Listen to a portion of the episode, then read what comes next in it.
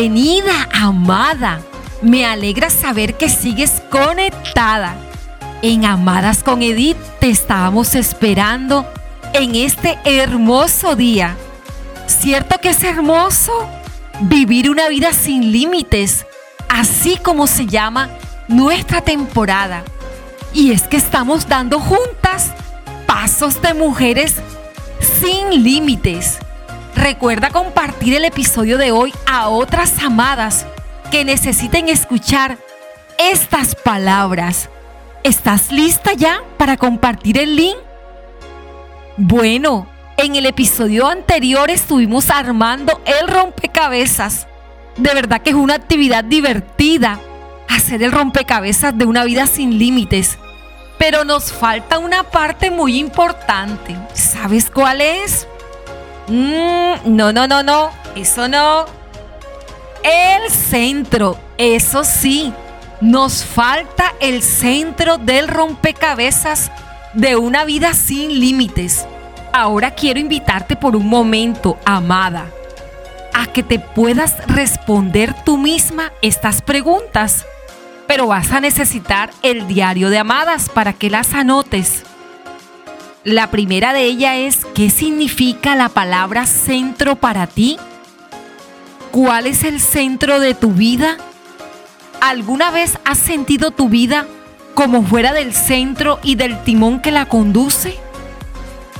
Creo que vale la pena invertir tiempo en poderla responder.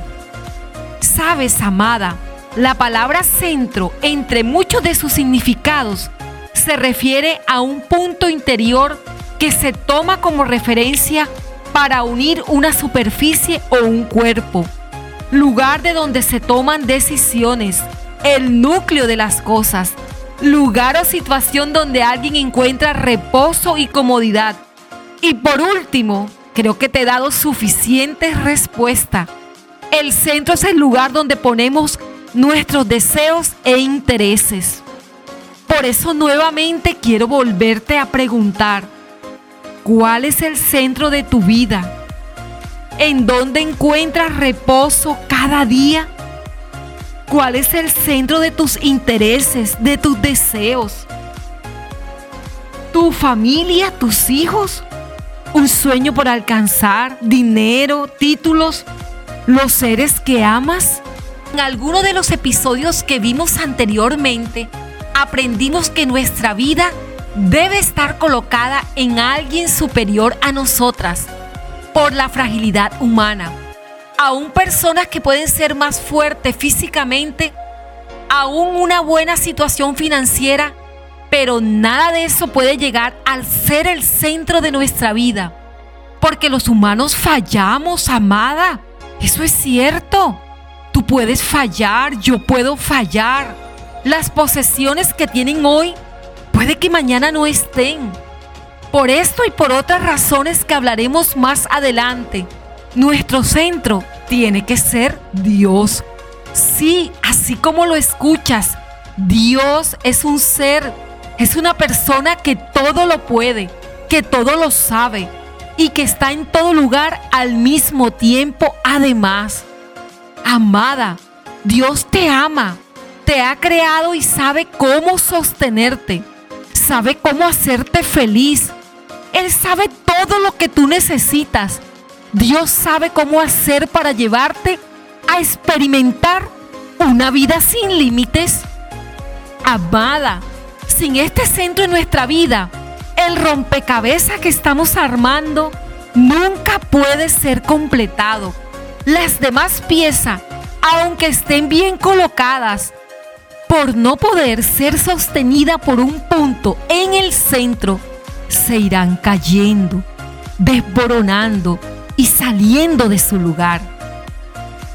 Entonces, amada, para que nuestra vida, el rompecabezas, tome forma, de una forma coherente y adecuada, ¿sabes qué necesitamos?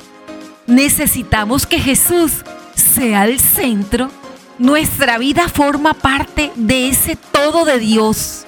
Así que nuestra vida también fue creada en Él, por Él y para Él. ¡Wow, amada! ¡Qué poderoso esto! quiero darte además unas claves que pueden ayudar a que Dios pueda ser el centro de tu vida. Primero, pedirle que tome ese lugar en tu corazón.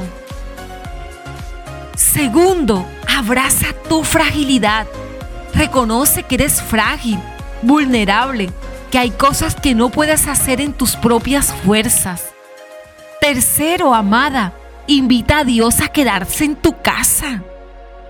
Que Él esté allí, que permanezca allí que te llene de su amor y que haga real su vida en la tuya.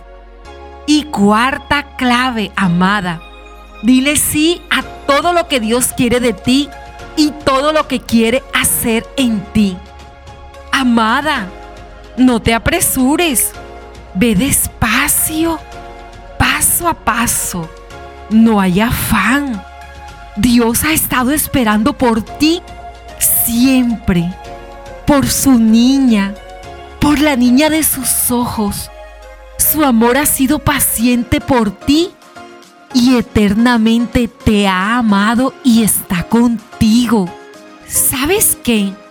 A veces nos confunden porque pensamos que poner a Dios en el centro de nuestra vida significa de dejar de amar a nuestra familia, dejar de hacer lo que hacemos en nuestro diario vivir, que significa no luchar por lo que queremos.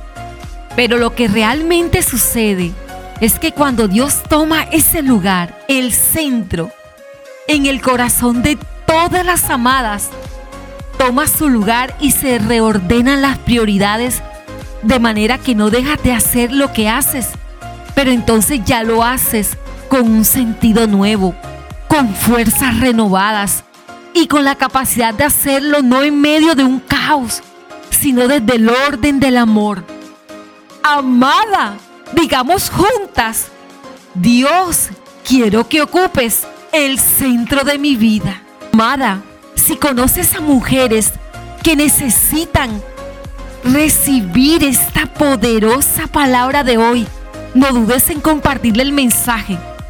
Deja que ellas reciban de ti esta hermosa bendición. Te llevo en mi corazón, amada.